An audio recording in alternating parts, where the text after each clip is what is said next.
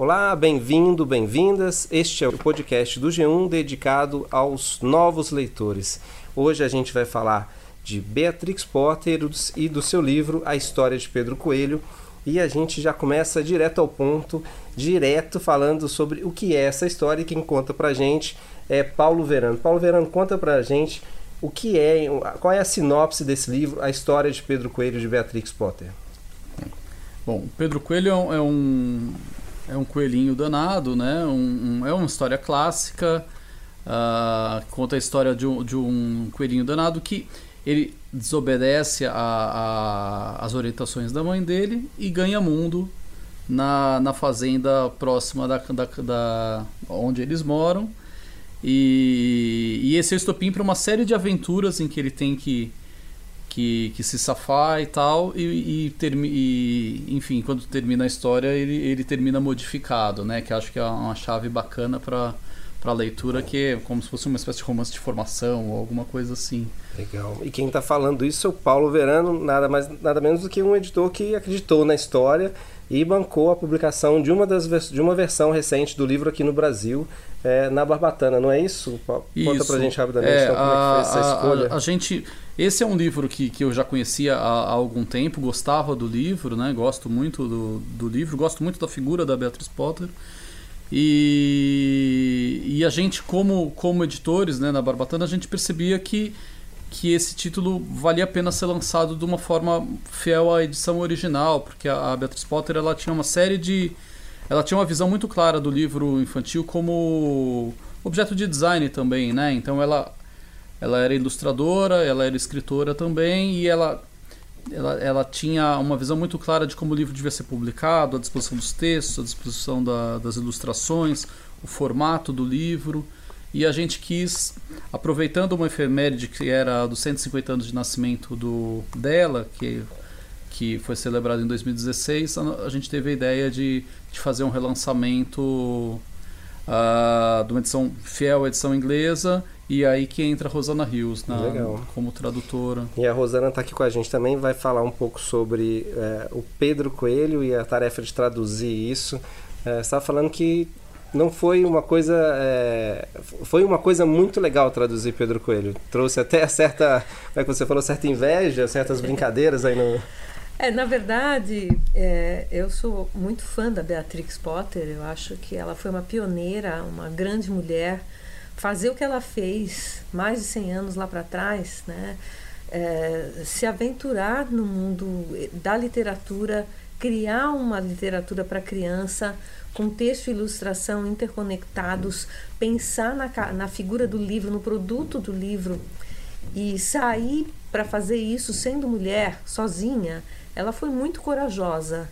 Então eu tenho uma grande admiração por ela. E quando eu estive, uma das vezes que eu estive na Inglaterra, eu comprei o Pedro Coelho, o Peter Rabbit, porque eu queria para mim aquele livro, né? E foi muito engraçado que quando o, Paulo chegou e me falou se eu traduziria, eu falei, mas claro, né? Eu adoro Beatrix, essa é uma grande mulher.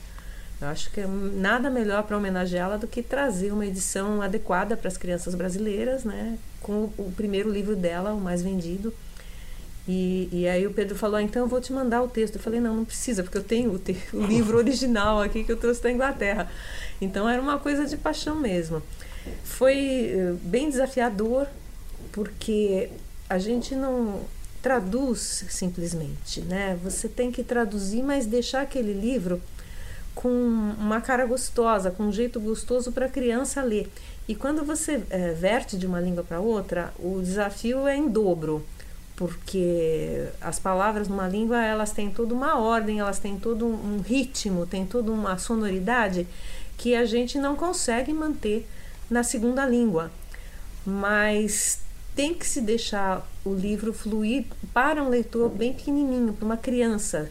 Esse livro pode ser lido para um bebê, pode ser lido para uma criança pequenininha, pode ser lido por uma criança já alfabetizada, pode ser lido por jovens, pode ser lido por adultos e ele sempre tem que ser gostoso. Então a tradução é desafiadora neste sentido de que você tem que tornar o texto gostoso. Então a gente inverte palavras, a gente muda, a gente busca sinônimos, a gente brinca com as onomatopeias para o livro ficar com uma cara gostosa para uma criança pequena. Uhum. E ele e realmente é um livro que é, eu, já do alto dos meus 40, leio e acho uma história realmente muito interessante. É, o Paulo já trouxe né, no início um pouco essa sinopse né, de um coelho que é, se vê ali, é um coelho arteiro né, é, que se vê é, numa situação em que ele acaba preso dentro de um lugar onde ele não deveria ir, como é que ele faz para sair daquela situação? É, e, e, parece um, um, enredo muito simples, mas talvez seja ali que reside uma das grandes vantagens do Pedro Coelho. Né? É uma história fácil, né? não existe muita lucubração, a gente entende de forma muito fácil o que, que ela queria né? quando contou aquela, aquela história. É, e ao mesmo tempo essa aventura para ele é muito libertadora. Né? Ele está preso, ele de fato ele tem que arrumar soluções para aquela história que ele mesmo se meteu, mas e, e, acho que é o grande barato do, das obras clássicas, né? Então acho que isso um pouco do que a Rosana comentou da, da, da busca pela melhor palavra para tradução e tal, para ressignificar essa, essa história e tal, tem muito a ver com, com o fascínio das obras clássicas, né? Que elas, ela, acho que as obras clássicas elas são clássicas porque elas continuam atuais no momento que a gente está. Elas sempre vão vão dialogar com o momento da gente, né? uhum. né? E tudo que é dito aqui permanece, né? Eu acho que um clássico é eterno por isso. Ele fala para aquilo que não muda dentro da gente. Uh, todas as obras clássicas para criança, e a gente pode falar em literatura mundial ou literatura brasileira, que é muito rica, elas trazem uma identificação para o leitor. A criança se identifica com aquele personagem, seja ele qual for seja a Emília no sítio do Pica-Pau, seja Harry Potter fazendo magia, ou no caso do Pedro Coelho, é a criança arteira. Que criança pequena não se viu numa situação dessas, né? Ele sabia que ele não tinha que fazer aquilo, mas ele fez e aí ele ficou numa encrenca. E agora, o que, que eu vou fazer? O que, que a minha mãe vai dizer? E essa uh, inventividade do, do Pedro Coelho uh, se manifesta quando ele começa a escapar da encrenca, né? Toda criança precisa escapar de encrencas. Que então, chama novas encrencas, né? As, a identificação é importante com Sim. o leitor, principalmente com o leitor pequeno, uhum. com a uhum. criança. E acho muito importante você falar disso e, e inserir nisso uma, uma chave para colocar o Pedro como um clássico. É um livro que tem 116 anos, né? 1902 a primeira publicação, e ele nasce de uma carta, né? A Beatrix escreve uma carta, ela, é, a filha da governanta dela estava doente, doentada, é, doentinha, e, e, ela não sabia mais o que escrever, e aí falou, vou contar uma história. E escreveu uma história e desenhou, ela também desenhava, ela tinha é, é, coelhos, ela gostava de desenhar os bichinhos dela, e ela conta a história do Pedro Coelho, basicamente desse jeito que está no livro. A carta que a governanta guardou é, é, basicamente a história como a gente vê hoje, com poucas, pouquíssimas modificações. E ela fala, né, nos, na, nos depoimentos dela, de que talvez é, isso tenha sido a grande verdade do livro, que ela falava com uma criança real, não era um livro sobre encomenda, né? Exatamente, porque a gente vê muito livro sobre encomenda hoje em dia. É, muito livro que tenta ensinar alguma coisa para a criança ou, ou, que tenta fazer a criança se comportar e, ou que tenta é, enfiar a goela abaixo da criança uma série de noções adultas. Não é o caso do Pedro Coelho. Ela queria encantar aquela menina doente, ela queria encantar uma criança doente, ela queria falar de travessuras, falar de coisas alegres, falar de encrencas e acabou falando do crescimento humano, né? E o Pedro Coelho se tornou um herói eterno Legal. por causa disso. E, e ó, o Paulo pode até ajudar a gente a falar um pouco sobre isso, essa questão de é, da, da forma como ela fala, sem condescendência, sem tati ou sem tentar passar uma lição de moral, sem ficar com medo do politicamente correto. É, ela já no começo do livro ela já dá uma pincelada de, de, ao que veio ali, né? Quando ela fala, a, a, coloca na voz da mãe é, do Pedro Coelho uma advertência. Qual que é essa advertência, Paulo? Pois é, o grande risco, e o, e, o, dizer, o grande risco aqui é que eu dei um spoiler, né? Mas é a, a aconteceu uma coisa muito séria com o pai dele no passado, por ele ter transgredido essa, essa zona de segurança em que os coelhos estavam, né? E o, e o Pedro, ele fica, ao mesmo tempo que ele ouve a mãe, ele, ele também quer saber o que, que era esse desconhecido, né?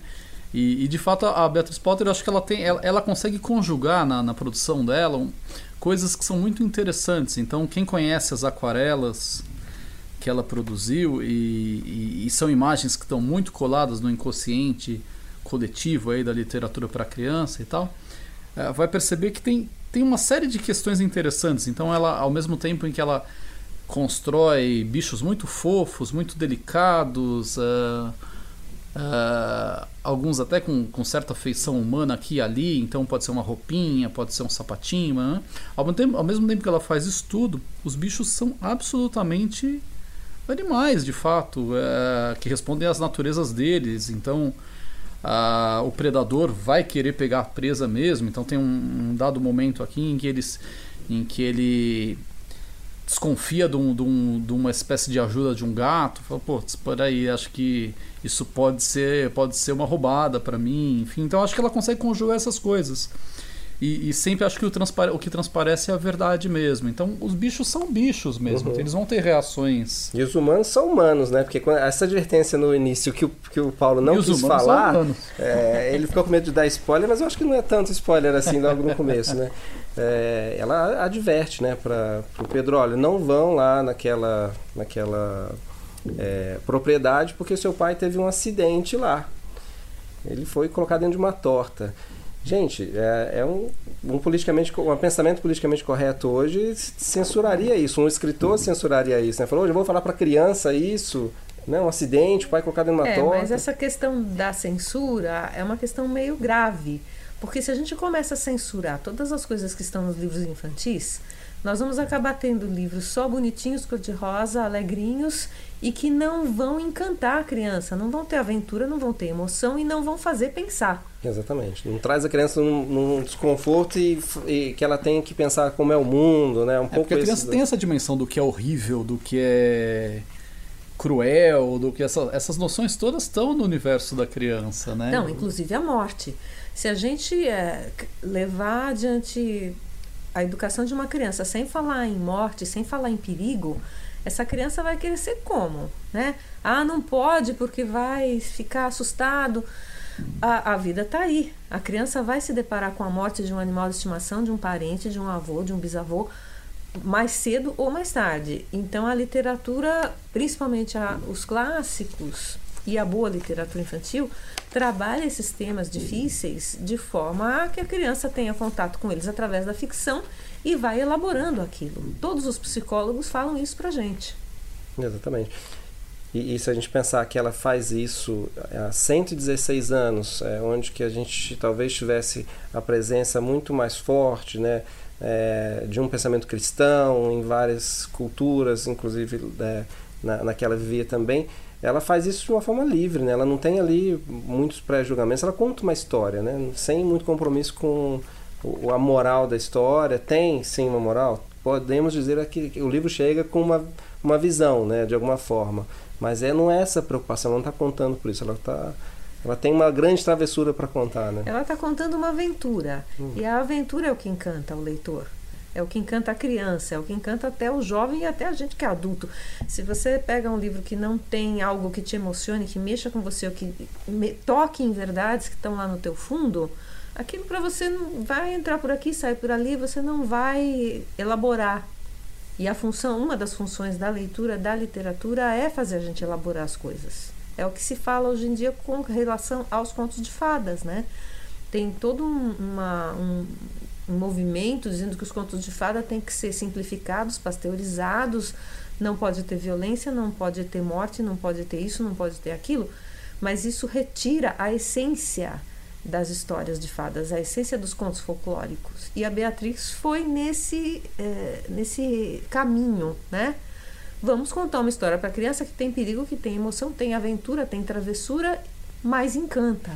Uhum, perfeito. É, e o, o Pedro encanta tanto que o Pedro, pra, e para dar a dimensão de por que a gente está trazendo esse, esse livro, é, é, ele em 1906, foi publicado em 1902, em 1906 já havia traduções é, que não davam crédito, obviamente, para a autora, é, no Japão. Então, você vê, atravessou o mundo, já era traduzido lá e é um livro que é, diz que já naquela quando ela foi publicado, ele já no primeiro ano já vendeu 20 mil cópias a, até na beirada do Natal daquilo, daquela publicação e, e, a gente tem uma série de adaptações, enfim, é um livro que vende hoje, não sei, o, o Paulo talvez possa falar isso ou não, mas enfim, que pelo mundo ele é um livro que é um livro clássico que vende muito até hoje, que tem um interesse, tanto que esse ano depois a gente fala, ele virou é, tema de um filme é, que conta uma parte da história, um pós da história, depois do fim do livro, é, o filme da Sony aborda a história da Beatrix. Né? Então, isso mostra tu, é, um pouco do porquê o Pedro Coelho tem essa dimensão. Né? Mas tem uma outra dimensão que aí é, peço a ajuda do Paulo e da Rosana para a gente falar, que é um pouquinho de quem é, a, a, Rosana já falou quem é, quem foi Beatrix, né? Porque também tem uma parte muito importante dela para a literatura, do exemplo do que ela fez para a literatura infanto-juvenil, dos novos leitores como um todo. Mas tem uma, uma, uma, importância muito grande essa, essa escritora também, né, Rosana, no que ela faz como para organizar essa publicação. Paulo pode falar também, é. para organizar a publicação desse livro, banca uma publicação. É, acho que eu, eu, vou dar esse contexto e daí a, acho que é interessante. A própria Rosana ela trata um pouco disso no texto que ela escreve na, na quarta capa, né? O, o quanto que a Rosana, a Beatrix Potter tem de pioneirismo, né? Mas acho que tem uma recuperação interessante aí que é primeiro é isso, o livro nasce dessa carta e tal, e ela tem uma saga ali também para que ela conseguisse publicar o livro, né? Então ela não consegue publicar o livro de bate pronto, ela financia do próprio bolso uma edição até que o livro finalmente seja publicado e, e daí ele vira um, um, sucesso simultâneo, assim, imediato, né? E tal. Mas, mas acho que o, o, o livro ele é uma parte de, de, de um modo de, de se colocar no mundo que ela representa, né, Rosana? É, a Beatrix, ela. Hoje nós diríamos que ela era feminista, né? Mas é claro que naquela época isso não era concebível. É, ela fez o que ela quis da vida dela. Ela recusou casamentos, ela levou a vida dela adiante ela lutou para publicar esse livro, ela começou a ganhar dinheiro com o livro e com o merchandising, ela praticamente inventou o merchandising porque ela fez bonecos do Pedro Coelho e começou a vender, porque ela sabia que aquilo ia encantar a criança que lia a história, queria ter o boneco do coelhinho. Então ela foi pioneira em vários momentos do mercado do livro. E quando ela ganhou bastante dinheiro, ela começou a comprar terras que seriam desmatadas e, e criou uma grande propriedade para preservar a natureza, porque ela tinha um amor muito grande pela flora, pela fauna, né? Ela ilustrava é, muito bem os animais e as plantas. Ela tinha um, um, grande interesse em criação de animais e tudo. Então eu acho que ela foi uma pessoa que, numa época em que a mulher era totalmente submissa, fazia o que o pai mandava e depois o que o marido mandava, ela bateu o pé e falou: Não, eu vou fazer o que eu quero. E foi o que ela fez. Então eu admiro demais a figura da Beatriz e por isso que eu me senti tão honrada de traduzir este grande sucesso dela.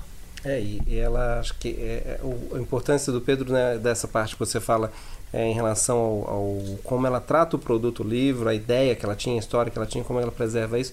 O Pedro virou papel de parede, tudo licenciado por ela, papel de parede, joguinho de chá, é, livro para colorir ela conseguiu é, de alguma forma preservar aquela ideia que ela teve e usar isso a favor dela para poder escrever outras obras como você disse para comprar terras. Depois que ela morreu essas terras foram doadas para um instituto conservacionista é, então e isso há 116 anos uma mulher fazendo isso né. Tanto que tem um filme que retrata a história dela mostra é, é, um pouco romantiza ou não mas mostra um pouco dessas recusas que ela teve nas editoras muito também por ser mulher por faz, trazer um tipo de história que era né, diferente do que se tinha naquele tempo né de uma ilustração ela fazia questão de que fosse ilustração com cores é, aquarelas ilustrações é, à parte do texto.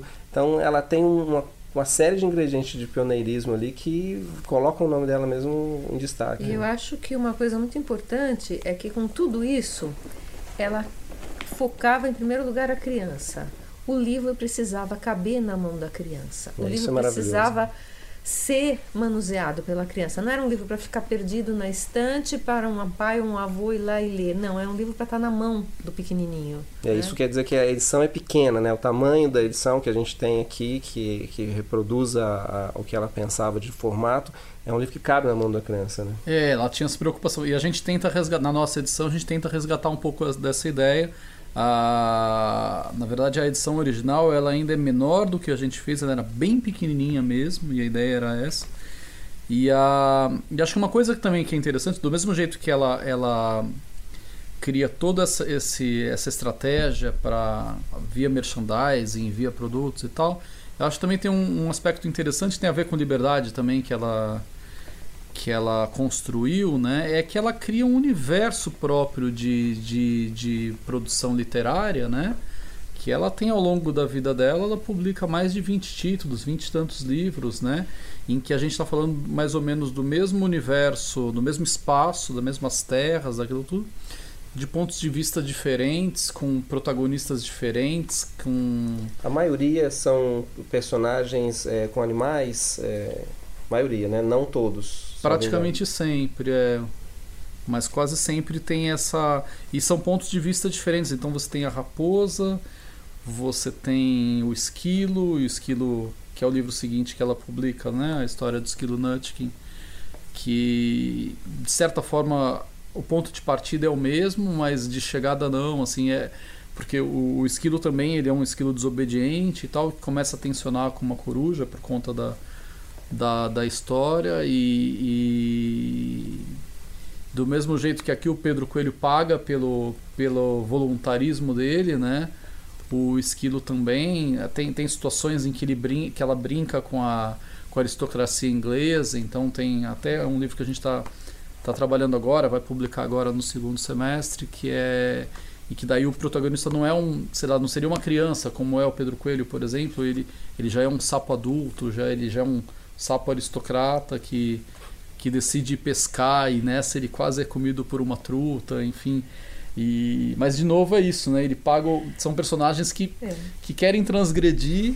É, isso é interessante porque algumas das coisas que eu li sobre ela fala um pouco dessa. Ela é, é faz parte de uma certa aristocracia, né, de um, uma, uma, elite daquele período que os pais, a família é ligada ao comércio de algodão, então ela tinha uma certa condição, né? E, e, parece que um pouco dos livros dela tem um pouco esse conflito entre ficar parado e se mexer, né? Eu acho como se fosse uma crítica àquela sociedade que ainda não não está se movimentando, a, a, a, enfim, questões familiares que a gente não, não daria para dizer, mas tem um pouco as coisas do movimento, né? Ela tem é um uma abordagem isso. bem feminina também, né? Em ver essa coisa com o olhar da mulher, porque o olhar do homem sempre é mais estático, principalmente, né, 100 anos lá para trás, é mais estático, mais vamos manter as coisas como estão e, e ela como mulher ela já vai não, vamos mudar isso aqui e ela inclusive mergulha um pouquinho no nonsense, principalmente no, no esquilo, né? Tem umas coisas bem de nonsense que acaba sendo uma marca da literatura inglesa, né? A literatura inglesa foge um pouquinho, vai para o nonsense. Você vê com a própria Alice ah, e outras obras a gente vê que ela está dentro dessa brincadeira com as palavras, né? E, e, por isso que é importante a gente, quando traduz, pensar muito bem na palavra que vai ser usada. É complicado, mas vale a pena. Hum, com certeza. E essa, a, falando do, do nonsense, como que dá para você que é, traduziu, acompanhou bastante a história, dá para falar um pouco dessa jornada do herói, que é uma coisa que é, é muito presente na literatura, aparece na, na história dele. Bom, o, o Pedro, ele é o herói da história e ele tem uma jornada. A gente acompanha todas as teorias sobre o monomito, a jornada do herói, que é uma coisa mítica, uma coisa que vem dos mitos, passou pela literatura de fundo oral, pelos contos de fada que eu já citei, pelos contos folclóricos. Normalmente a gente tem um herói que sai né, de uma situação pré-estabelecida e vai enfrentar o mundo lá fora, e depois ele retorna. Então, essa questão da ida e do retorno do herói está retratado em todas as teorias que falam na jornada do herói. Em ponto pequeno, para os pequenininhos, o Pedro está fazendo esse papel. Né? Uhum. Ele é um trickster, ele é um aprontão, ele é um trapaceirozinho. Ele é aquele que sai e vai fazer travessuras, como outros milhares de personagens da literatura mundial, tipo Pedro Malas Artes, ou o nosso brasileiríssimo Saci, ou a nossa mais brasileiríssima ainda Emília, né? É aquele personagem que vai sair do conforto para fazer uma, transgressão e aí passa pelo mundo, aprende um monte de coisas e volta, retorna para o seu nicho. Então, quem gosta do Saci como modelo, ou quem gosta da Emília, vai se dar bem com o Pedro Coelho. Então, que tem uma certa lembrança ali, tem no modo de comportamento, é, né? no espírito tem uma. Isso vem de contos e histórias ancestrais, dos próprios mitos, né? Todas as mitologias têm sempre um personagem que é o trickster. É aquele que sai do do certinho, do normal. É aquele que parte para aprontar mesmo. Alguns são mais fortes, né? Outros são menos fortes, mas sempre tem esse personagem que é o brincalhão, é aquele que vai aprontar. E é aquele que a gente ama, né? Quem não curte esse coelhinho? É, tanto que a história tem o Pedro e mais três irmãos ali, e os três irmãos não, não, não brilham tanto na história, né? Estão lá de capuz vermelho, de roupinha vermelha, cumprem mais ou menos o, o combinado com a mãe. O Pedro vai à direita e por outro caminho, né? É aquele que, que sai, é aquele que sai daquilo que era esperado, como a própria Beatrix. Eu acho que você pode fazer até uma, uma ponte, né? Ela não fez o que era esperado de uma mulher da sua época. Ela saiu e foi pioneira. Então o Pedro faz isso também. E acho que tem pontos também que é, é possível fazer, por exemplo, com Alice País das Maravilhas também, né? Daí não com esse caráter do, do, do travesso e tal, mas do, do herói que está em busca do, do desconhecido, de, de outra de um outro universo, né? Que, que não está parte restrito. numa jornada que a gente nunca sabe onde vai parar. Quer dizer, o Pedro saiu, entrou na fazenda, foi perseguido pelo fazendeiro e poderia ter virado torta. Em, em, muitos momentos a gente achou que isso ia acontecer. o, o, filme é, desse ano, de 2018, que é um filme da Sony, é, ele tem uma abordagem. Quem, primeira coisa que eu acho que vale dizer é: se você viu só o trailer, não se assuste, porque eu acho que o trailer me assustou. E é, eu dou uma opinião pessoal, acho que o trailer não representa o filme, porque parecia que era muito os animais na zoeira, enfim, parece que era só é, o Pedro jogando comida, guerra de comida. Não é isso, né? Acho que o, o filme é, é, bem mais do que aquela ação que eles tentam condensar ali no trailer. Que é justamente um, um, um, um filme que começa no momento em que a mãe do Pedro já morreu e o Pedro está responsável por é, cuidar dos irmãos, das irmãs, enfim. E ali ele continua nessa luta de ir buscar, de achar comida, enfim, e, e mantém todo esse espírito é, de enfrentar o, o, fazendeiro ali, dono daquela horta e tal. É um filme muito legal. Eu vi com meu filho, adorei. Eu também adorei, recomendo. Uhum. É, essa, essa ideia né, de preservar o legado é uma coisa que ficou muito interessante. Vocês, vocês viram o filme? O que, que você achou também? Achou que... É, eu acho que o primeiro aspecto que eu acho interessante do filme, assim, que reforça muito do que a gente falou aqui, é esse poder do clássico, né? Então, a história clássica, ela seja em 2018, seja em 2048, seja em 1902, enfim, ela sempre vai render boas boas ela, ela rende boas adaptações, enfim, rende boas releituras, né? Enfim, acho que a primeira coisa do, do filme que, que eu acho interessante é isso, quer dizer, é, é uma prova de que o livro, de que a história ela permanece é, como matéria-prima para chegar em outros lugares, né? Eu acho que essa é a primeira força do filme, ou seja, você consegue o, livro, o, o, filme, acho que ele tem, de fato, tem essa característica de, em dado momento, ele, ele é muito frenético e tal, tem, a, tem aquela. Termina aquela um pouco intenção, hollywoodiano ali, tem um pouco isso, é, finzinho meio que. Ah, e, mas... e daí eu não falo isso em tom de crítica, nada disso, assim, não, nem seria o caso de. Né, não é isso, mas assim, é, eu acho que mostra mais a capacidade da história de se conectar a, a, um, a um ritmo que está dado na, na produção de, de, de, cinema de entretenimento de hoje em dia, né? Uhum. E, e, sim, acho que tem isso que você comentou de uma procura de de que, que é uma curiosidade que todos nós temos, as crianças têm muito. E depois dali, o que, que aconteceu com o Pedro? O que é que demais ele... isso. Não dá vontade de escrever outras tantas histórias. Fala, e daí? O que, que acontece? Eu acho que o, o Paulo falou uma palavra-chave aqui que é releitura. é, essa é a força dos clássicos. Né? Essa é a força que tem nas histórias antigas. Quantas, quantos recontos existem da história da menina do capuz vermelho? Ou da garota que perdeu o sapatinho? Rosana, você já escreveu mais de 160, 160 livros. Você já fez algumas leituras, não fez? Várias, várias, porque eu sou fascinada por mitos e contos de fada, então muitas vezes eu pesquiso e reconto. Mas eu sempre procuro evitar a, a armadilha do politicamente correto, ou do expurgo, ou da pasteurização. Porque eu acho que eles são clássicos, esses personagens são clássicos não é por acaso. É o caso do Pedro. Vai ter mil e uma releituras daqui para frente. Daqui 50 anos vão fazer outro filme, daqui a pouco vão fazer um live, sei lá. Tudo vai acontecer com esse personagem assim como tem acontecido. Você pega Alice. Quantas releituras de Alice existem? Quantas, uh, quantos recontos existem da história da garota que perdeu um sapatinho? E quando a gente começa a pesquisar, né, para os meus recontos eu vou buscando lá para trás, mais para trás, mais para trás, versões mais antigas, a gente chega, eu cheguei a uma história bem antiga da China sobre um imperador que encontrou um tamanquinho pequenininho e disse: Eu quero me casar com a, a moça cujo pé couber nesse tamanquinho. Quer dizer, uma história totalmente desconectada das europeias que a gente conhece, né? da, da Cinderela ou Gata Borralheira, ou da nossa brasileiríssima Maria Borralheira, e que foi recontado em tudo que é canto do mundo de maneiras semelhantes. Isso é fascinante. Então, o clássico tem essa capacidade, ele é eterno. Ele vai sempre ser recontado de um jeito ou de outro, seja em filme, seja em livros, seja em quadrinhos, seja em podcast.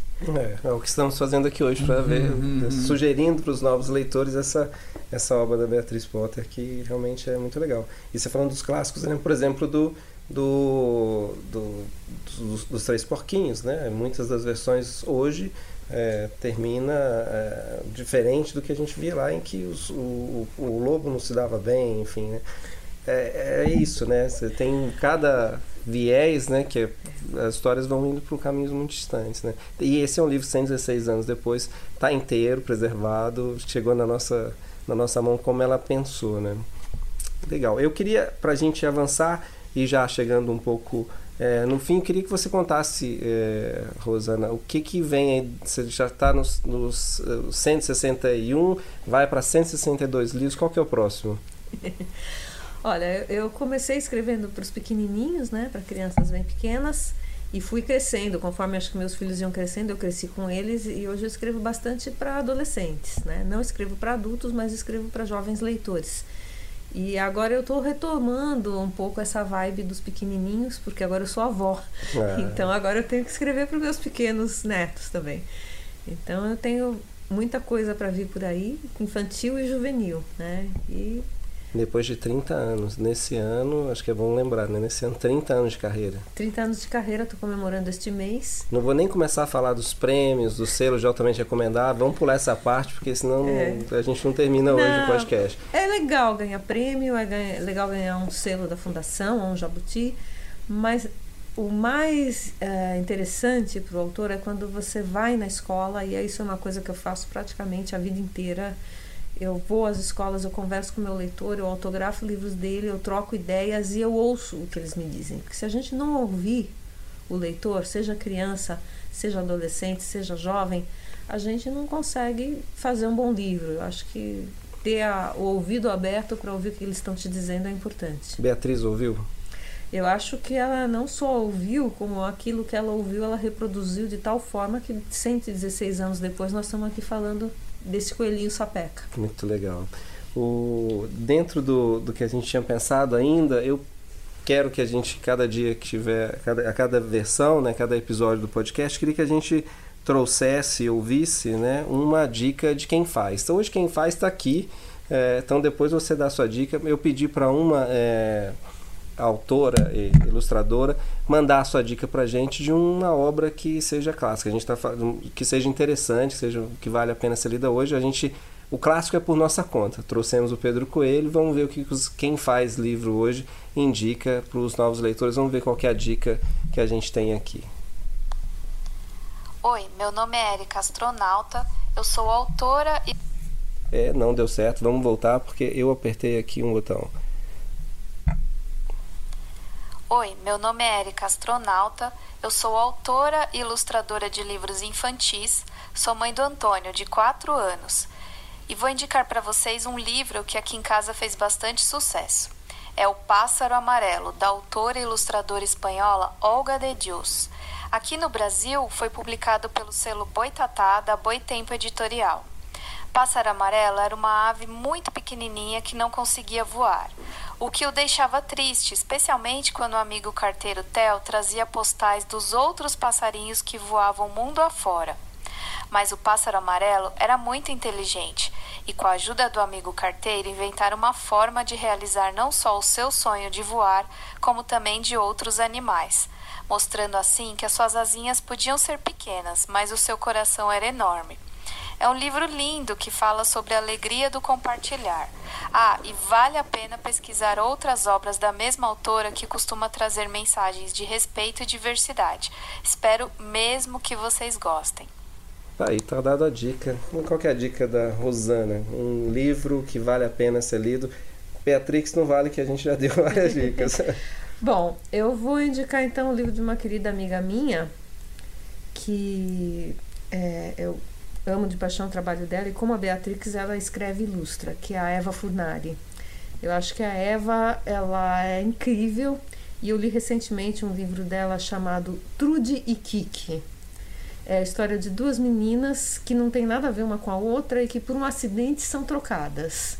Elas moravam de lados diferentes, cidades diferentes, de lados diferentes da montanha e a grande diferença, entre elas é que uma era bruxa e a outra não era. Então, quando a Trude e a Kiki são trocadas, dá uma confusão danada. E eu gostei muito desse livro. Eu achei que a Eva foi muito feliz ao criar a história e a ilustração. Então, quem quiser ler um livro muito gostoso da Eva Furnari, leia Trude e Kiki.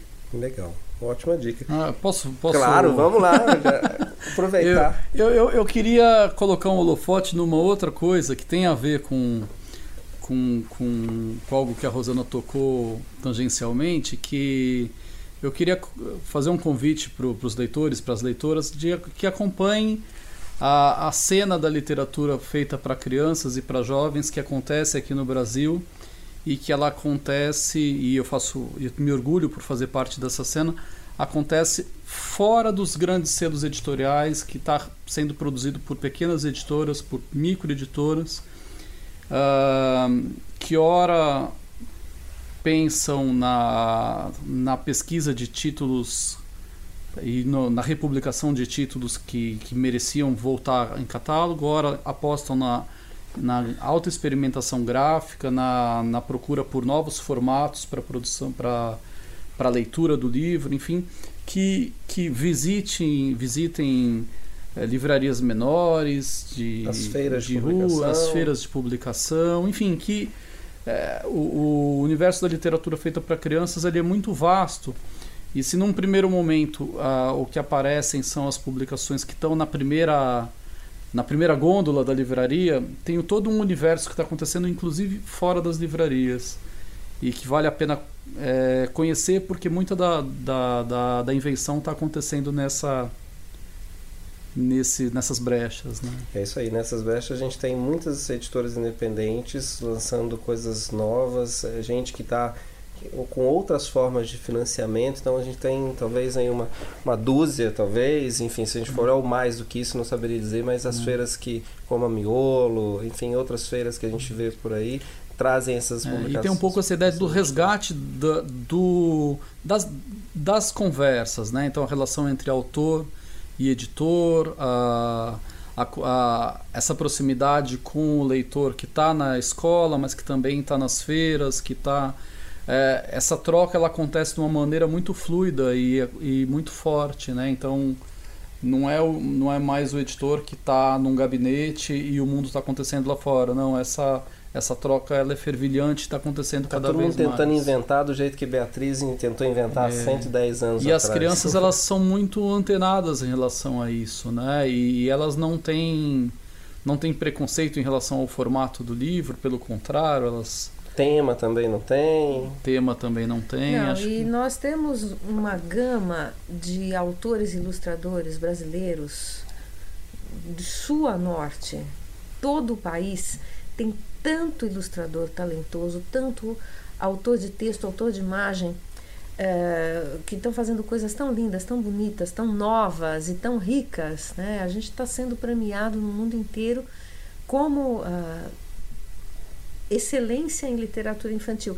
Então eu acho que pais e mães que levam os filhos numa livraria e se deixam levar por aquelas coisas mais comerciais ou que estão na televisão ou que estão uh, sendo né, sucedâneos de outros produtos, eles estão perdendo a oportunidade de fazer os filhos entrarem em contatos com essa gama enorme de autores que tem do norte ao sul do Brasil e que estão escrevendo literatura de qualidade, que estão ilustrando coisas lindas. Então, a gente pode dar essa dica para pais e mães e tios e vós que garimpem mesmo, foi o que ele falou, no fundo das livrarias ou que peçam para as livrarias que tenham essa, esse material, porque é um material muito rico. É um material que, sabe, não tem grande exposição, mas que é aquilo que enriquece o leitor, que enriquece a criança, que faz pensar, que faz sonhar. Legal. E esse é o nosso compromisso do livro falante, trazer essas pessoas que estão fazendo essa nova literatura para falar sobre os clássicos, para trazer um pouquinho dessas novidades. E, e, sabe que você falando me ocorreu uma coisa, acho que daí talvez até já, já cumpra um pouco. a Cecília Meirelles tem um livro clássico chamado Problemas da Literatura Infantil, né? ela publicou esse livro em 1949 e ela começa esse livro falando o seguinte, que a literatura que não existe uma literatura infantil a priori, é como se ela acontecesse a posteriori, ou seja, muitos dos livros que, que se tornaram clássicos, que Robin Hood, né, são livros que em tese não eram escritos para crianças, mas que as crianças se apropriaram deles, né? Então as crianças elas conseguem ter essa antena e enxergar o, o livro que vai atraí-las, né? E para que isso aconteça, elas têm que estar em contato com esses livros, né? É... Eu concordo. E é, é uma imagem que me vem à cabeça, eu ouvi isso numa palestra uma vez, é daquela criança que está na oficina vendo o pai trabalhar na madeira e vai pegando os cacos ali que caem, os cavacos, e ela vai aprendendo a brincar é, com, aquela, com aquela realidade. E é um pouco isso que a literatura infantil juvenil também faz, né? O que, que dá para trazer desse mundo adulto que que é palatável para eles e enfim acho que é um pouco essa ideia. A criança está querendo brincar no mundo adulto vamos levá-la de um e jeito o livro é o brinquedo por excelência. É, a gente precisa ler para as crianças quando elas estão na barriga ainda. A gente precisa ler para os bebês. Existem inclusive cursos de leitura de histórias para bebês. E, e, e, não dá para parar, não pode parar. Eles são pequenininhos, você tem que deixar o livro na mão deles. Ah, ele vai rasgar, não faz mal sabe? É. A gente cola. Sim. Mas o, enquanto a criança tem contato com o objeto livro e ela sabe que dentro do livro estão as histórias que ela ouve, enquanto o pai, a mãe, a avó, a tia tem uma horinha para largar dessa loucura da vida diária e ler um livro junto com a criança, isso daí faz toda a diferença. Não tenho dúvidas. Pedro Coelho dura uns 15 minutos de leitura tranquila, é um livro super rápido de ler, é agradável já fica como nossa primeira dica e fica como nosso compromisso trazer esse repertório de novos autores, de clássicos para a gente discutir aqui, trazer um, ter um espaço bacana para falar de literatura. Ok? Agradeço muito, Paulo, agradeço muito a Rosana. Meu nome é Ardilis Moreira. Encontro vocês aqui em breve em nova edição desse podcast do G1. Um abraço.